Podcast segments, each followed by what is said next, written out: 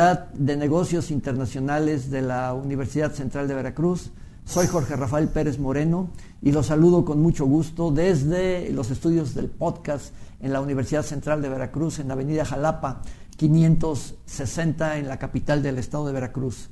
Muy buenos días, hoy vamos a, a platicar de un tema muy interesante, muy importante que se refiere al certificado de origen, un documento que muy pocos exportadores eh, le toman importancia y que tiene que ver eh, mucho con el éxito de su transacción comercial internacional. No porque el certificado de origen sea un documento o, o una regulación o restricción no arancelaria que impida que si no se presenta en la aduana mexicana la mercancía sea detenida, sino su importancia radica en que le va a dar, como su nombre lo dice, origen a la mercancía y eso va a permitir que eh, la mercancía mexicana goce de una preferencia arancelaria en el país importador. Es un documento que, eh, que se elabora en México y que se debe de enviar al importador para que éste sí lo presente en su aduana y goce de esa preferencia arancelaria. Pero, pero vayamos eh, desglosando este importante tema a lo largo de esta, de esta conversación. ¿Dónde está el origen de nuestro documento del cual estoy hablando, de nuestro certificado de origen? Ok, remontémonos eh, al momento en que México se inserta al, concierto de la globalización a través de la firma de diferentes tratados eh, comerciales, tratados de libre comercio. México se inserta realmente en la globalización en el año de 1986, cuando se adhiere al acuerdo comercial sobre aranceles y comercio, que posteriormente da origen a la Organización Mundial de Comercio. A partir de esa fecha, México ha firmado una serie de tratados de libre comercio que lo vinculan con más de 50 países alrededor del mundo que lo vinculan de manera comercial. Me refiero, ¿verdad?, con economías tan poderosas como es en este caso los Estados Unidos, Canadá, los países de la Unión Europea, Japón, y con economías modestas, pequeñas, como son las eh, economías de los países centroamericanos. Finalmente, eh, México ha optado por esta estrategia de crecimiento, de crecimiento económico eh, en base a la promoción de sus exportaciones, precisamente para que pueda en este caso tener una posibilidad de exportar sus productos alrededor del mundo, que estos productos eh, gocen de una preferencia arancelaria. Entonces, eh, ¿qué podemos decir, amigos, de un tratado de libre comercio como, el que, como los que México ha firmado? Repito, insisto, el TEMEC con Canadá y Estados Unidos, el México, la Unión Europea, el México-Japón, México-Chile, México-Perú, eh, México-Japón, México con los países centroamericanos con excepción de Panamá, México-Panamá y otra serie de países que eh, hacen posible esta, esta vinculación internacional. ¿Cuál es el objetivo que México eh, tiene para abrir su economía de esa manera? Pues eh, el objetivo principal, el, objetivo primordial es que sus productos gocen de una, una, preferencia arancelaria en el momento en que son importados a, sus, a, los países, a los países miembros. Es decir, ¿qué significa una reducción arancelaria? Eh, o qué significa una preferencia arancelaria más bien. En este caso la podemos definir como la reducción o eliminación de un arancel para una fracción arancelaria, siempre y cuando se demuestre que el producto es originario del país exportador. Esta preferencia arancelaria de los productos mexicanos se la va a otorgar el país importador que es socio de México a través de un tratado de libre comercio y que no se la va a dar al mismo producto cuando éste se importe eh, procedente de otro país con el cual no tenga tratado eh, comercial o tratado de libre comercio. Pongamos un ejemplo muy sencillo. Eh, México va a exportar a los Estados Unidos naranja. Recordemos que México y Estados Unidos están vinculados a través del famoso Tratado de Libre Comercio México, Canadá, Estados Unidos, que hoy recibe el nombre de TEMEC y que anteriormente recibía el nombre de Telecan. Estas naranjas mexicanas, por ser México socio de Estados Unidos, cuando ingresen a la, al territorio norteamericano, en la aduana les van a otorgar una preferencia arancelaria, que como ya lo comenté, puede ser la reducción o la eliminación del el pago de un arancel específico, que no va a gozar las naranjas que, que ingresen al territorio de Estados Unidos de un país con el cual Estados Unidos no tenga tratado comercial. Eso significa que al no pagar el arancel de importación, los productos mexicanos van a ser más baratos con referencia a aquello, aquel mismo producto que haya ingresado al territorio norteamericano de un país con el cual no haya tenido, eh, eh, no haya de por medio un tratado de libre comercio. Esta estrategia México la ha aprovechado enormemente para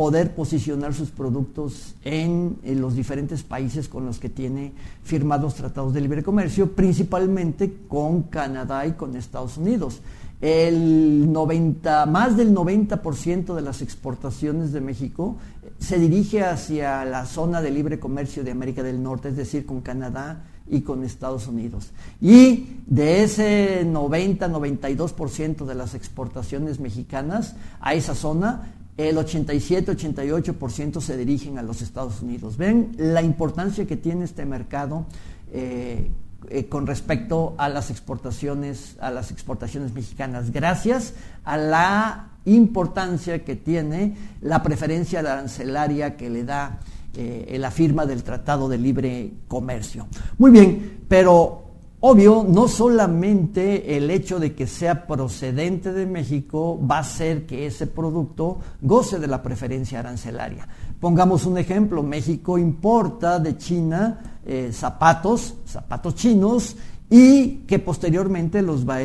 los va a exportar a otras partes del mundo. En ese momento también los puede exportar a los Estados Unidos, pero en ese momento esos productos no van a gozar de esa eh, preferencia arancelaria porque aunque México sea el país exportador, el país importador sigue siendo China. Entonces, ¿qué se necesita para gozar de esa preferencia arancelaria? Lo que se requiere es que los productos que se están exportando de México hacia alguno de los países con los que tiene tratado de libre comercio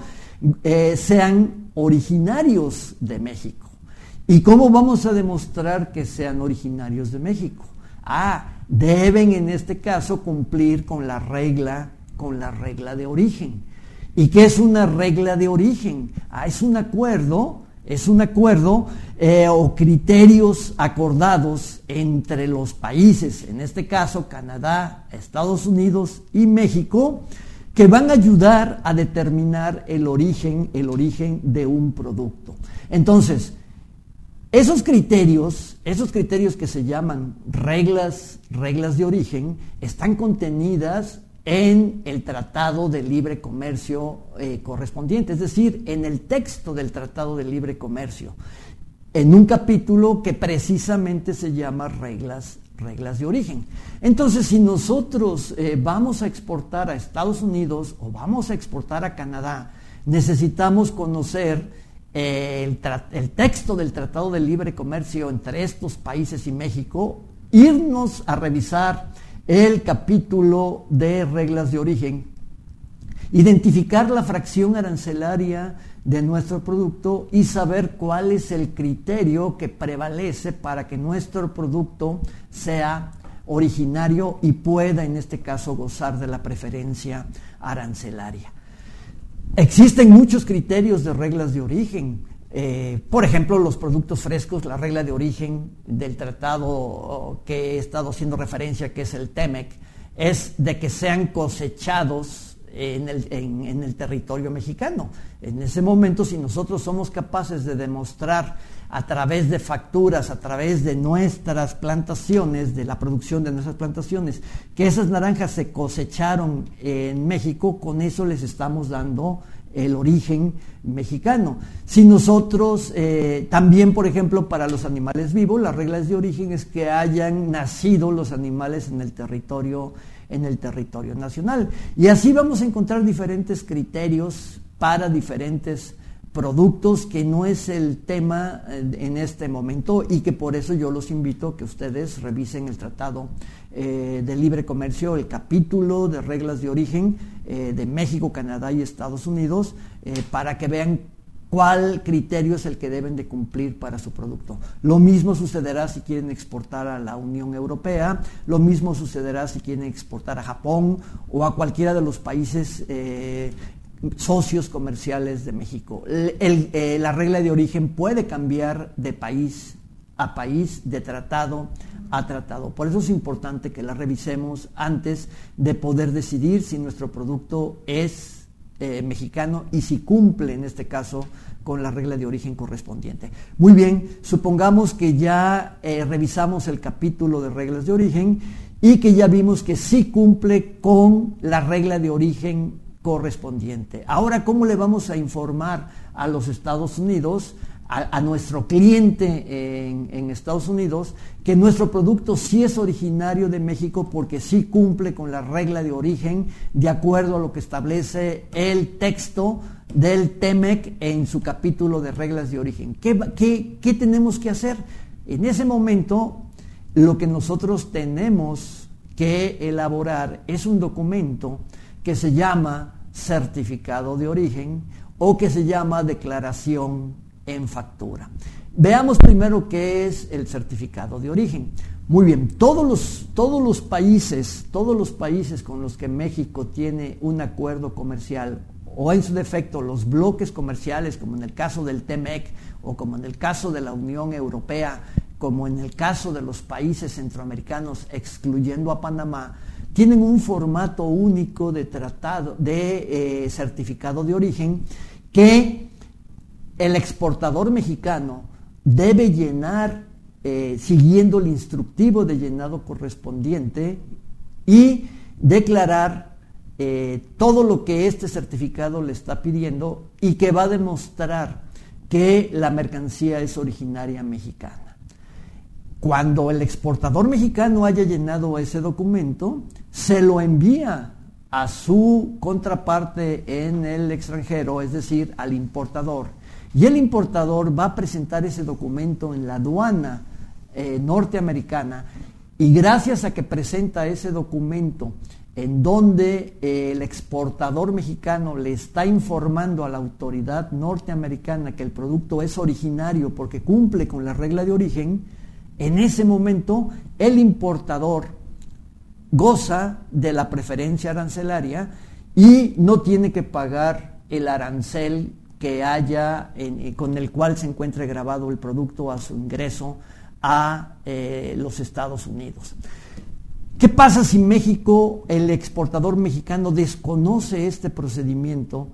¿Qué sucede si eh, lo llena de manera equivocada porque no leyó el instructivo de llenado, porque no recibió una capacitación adecuada para el llenado? Pues lo que va a suceder no es que al importador le vayan a detener la mercancía en eh, el extranjero, en el país, en la aduana de entrada. Simple y sencillamente el importador no va a poder gozar de la preferencia arancelaria y va a tener que pagar el arancel que le corresponda al producto que está importando de una manera general como lo hacen todos aquellos productos que provienen de otros países y que no tienen firmado un acuerdo comercial con los Estados Unidos.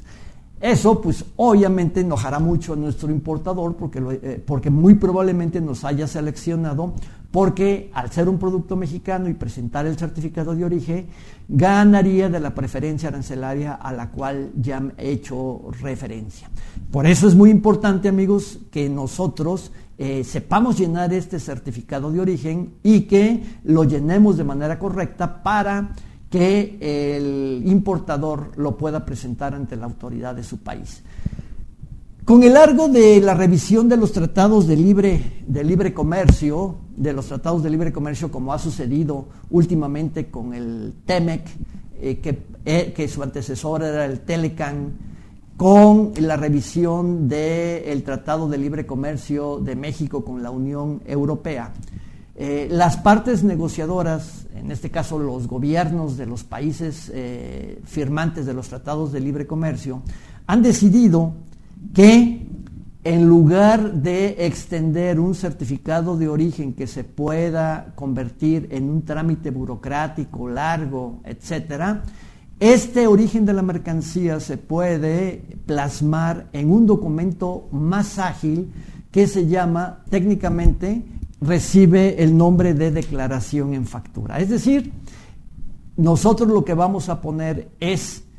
una declaración en la factura comercial que le estamos enviando a nuestro comprador, especificando que el producto mexicano cumple con la regla de origen correspondiente. Y eso nos va a evitar estar llenando el certificado al que ya he hecho referencia a lo largo de esta plática. La declaración en factura, amigos, eh, obvio es un documento más ágil, más ágil, más expedito que si llenamos un certificado de origen. Sin embargo, solamente hay cuatro tratados, eh, tratados de libre comercio que actualmente han sustituido el certificado por la declaración en factura. Y, es, y en este caso es el TEMEC, es México, Canadá y Estados Unidos, el México con la Unión Europea, México con la Asociación Europea de Libre Comercio, en donde los socios comerciales de nuestro país son Islandia, Liechtenstein, Suiza y Noruega, y el Tratado de Libre Comercio México-Canadá. ¿Cómo vamos a llenar la declaración en factura? Como su nombre lo dice, en la factura vamos a declarar que el origen es mexicano. Sin embargo, para poder llenar la declaración en factura de manera correcta, regresemos nuevamente al capítulo de reglas de origen del acuerdo correspondiente, en donde nos va a indicar de manera puntual cuál es la información que debe de ir en la declaración en factura. Eso, amigos, nos va a ayudar a ser más rápidos en nuestra operación comercial sin perder el sentir de cumplir con la regla de origen para poderle dar origen a nuestra mercancía y que nuestro producto goce de la preferencia arancelaria en el país importador. Haciendo una conclusión de todo lo que les acabo, les acabo de comentar, amigos, primero, el certificado de origen tiene su génesis en los tratados de libre comercio eh, firmados por, por México. Por lo tanto, cada tratado de libre comercio tiene eh, un texto eh, separado por capítulos y uno de los capítulos es la regla de origen. Ahí es donde ustedes deben de consultar todo lo que les acabo de mencionar. Dos, para poder expedir el certificado de origen necesitamos conocer el criterio de origen de la mercancía que estamos exportando, porque ese criterio lo vamos a tener que eh, declarar en el certificado, en el certificado de origen. Tres, el certificado de origen puede ser sustituido por una declaración en factura en los acuerdos comerciales, eh, eh, en los tratados de libre comercio, perdón, que ya les acabo de mencionar. Cuatro, si nosotros no llenamos el certificado de origen o la declaración en factura de manera eh, clara y que no tenga errores, cuando nuestro importador presente esa declaración en factura o ese certificado de origen en la aduana de entrada no va a gozar de la preferencia arancelaria y para que él pueda sacar el producto tendrá que pagar el arancel eh, general que pagan todos los productos que ingresen a Estados Unidos y que no sean en este caso y que no tengan de por medio un tratado de libre comercio. Mi invitación, amigos, es de que eh, estudien el capítulo de reglas de origen de los tratados de libre comercio que tiene México firmados y que piensen que si ustedes entienden la importancia de la regla de origen y de la expedición del certificado de origen o de la declaración en factura, su producto va a ser más competitivo en el momento de que el importador no se verá obligado a pagar el arancel eh, general y no el arancel preferencial que brinda esta reducción o eliminación arancelaria al amparo del Tratado de Libre Comercio de que se trate. Muchísimas gracias, soy Jorge Rafael Pérez Moreno, los saludo desde el podcast de la Universidad Central de Veracruz y los espero en nuestro próximo episodio. Muchas gracias, buenos días.